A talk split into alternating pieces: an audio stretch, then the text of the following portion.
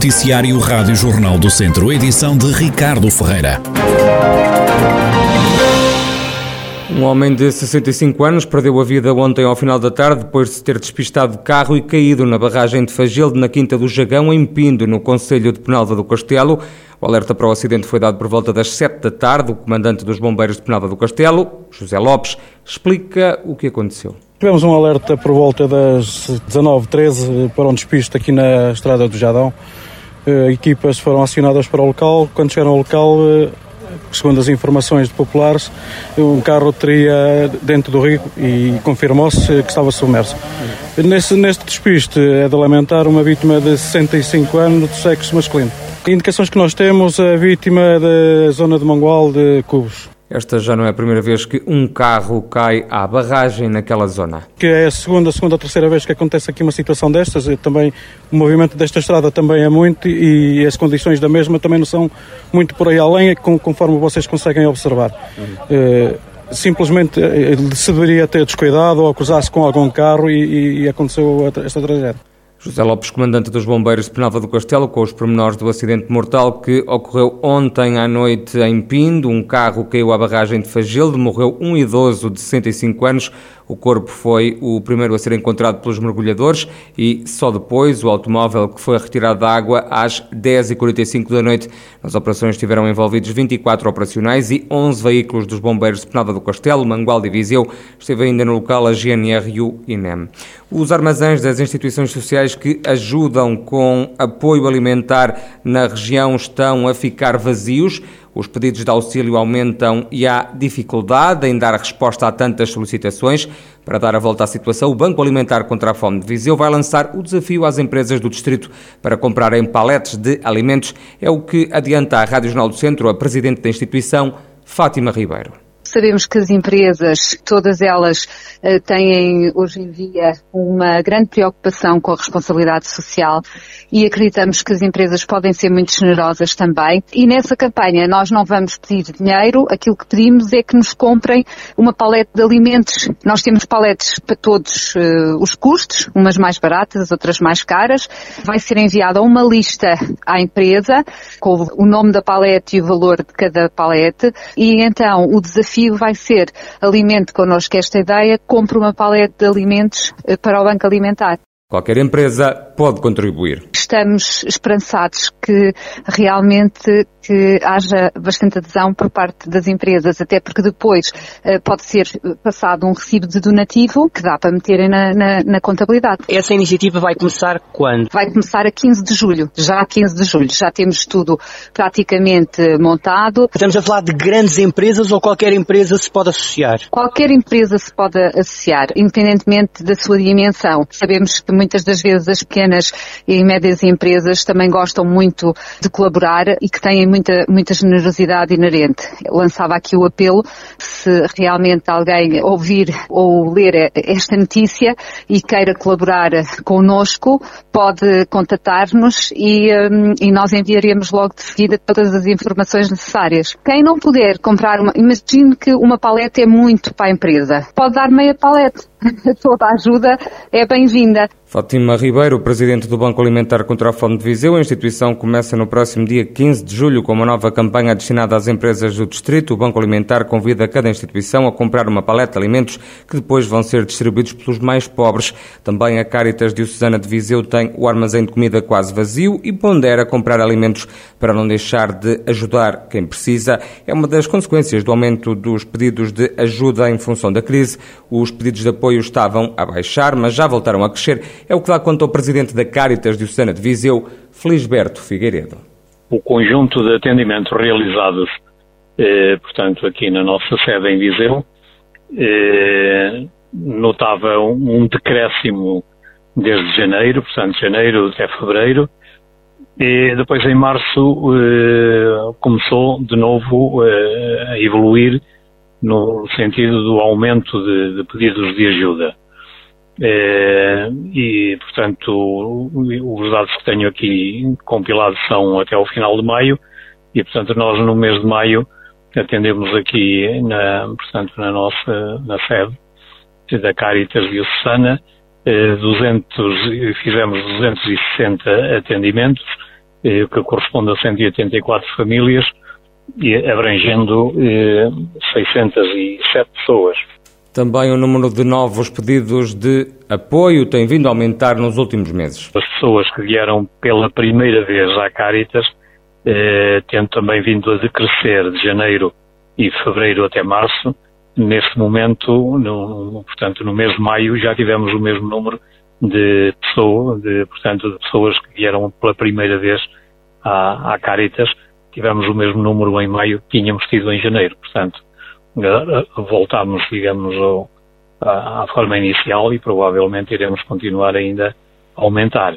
Em maio houve 31 pessoas eh, que, portanto, vieram, eh, se dirigiram à Caritas eh, pela primeira vez, portanto, a pedir apoio. As pessoas pedem comida, roupa, calçado, também móveis para casa, solicitam apoio no pagamento da conta da farmácia, de rendas, de água ou mesmo de luz.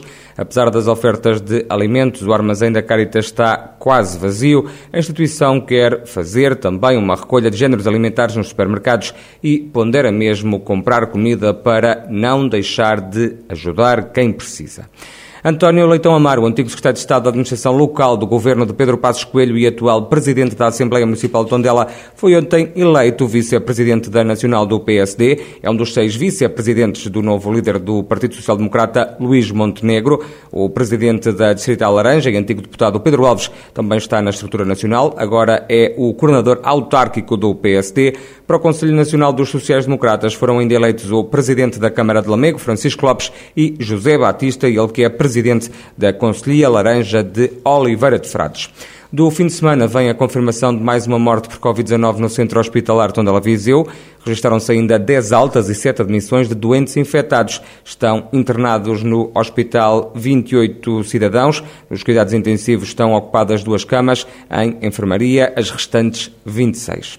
A GNR tem na estrada a Operação Hermes, uma ação policial que vai prolongar-se até o dia 11 de setembro. O coordenador da Divisão de Trânsito e Segurança Rodoviária da Guarda Nacional Republicana, o Major Pedro Ares, explica os objetivos desta ação policial. Operação Hermes Viajar em Segurança, na edição deste ano 2022. É uma operação que se estende de 1 de julho a 11 de setembro. É uma operação, de, e sobretudo, de intensificação do patrulhamento para apoio aos utentes das vias, muito motivado pelas deslocações, pelos períodos de férias, ou seja, nós vamos dividir esta operação em seis grandes fases. Estas fases coincidem exatamente com as trocas das quinzenas de férias naqueles que são os habituais períodos de veraneio dos portugueses, nomeadamente em direção às zonas balneares, mas não só, também para o interior do país, para toda, toda a zona de, de turismo, de natureza que se faz no interior do país. E, basicamente, o que a Guarda Nacional Republicana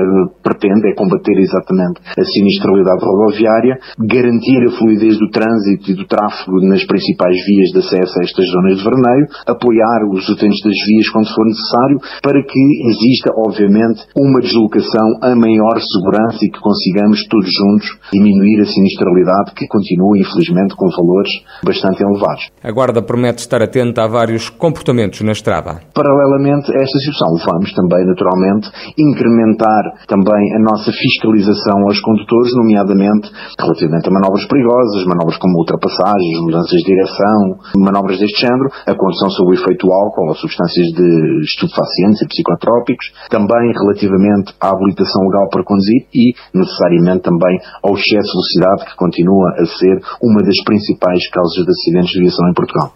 O Major Pedro Ares, coordenador da Divisão de Trânsito e Segurança Rodoviária da GNR, força policial que tem na estrada até 11 de setembro a Operação Hermes.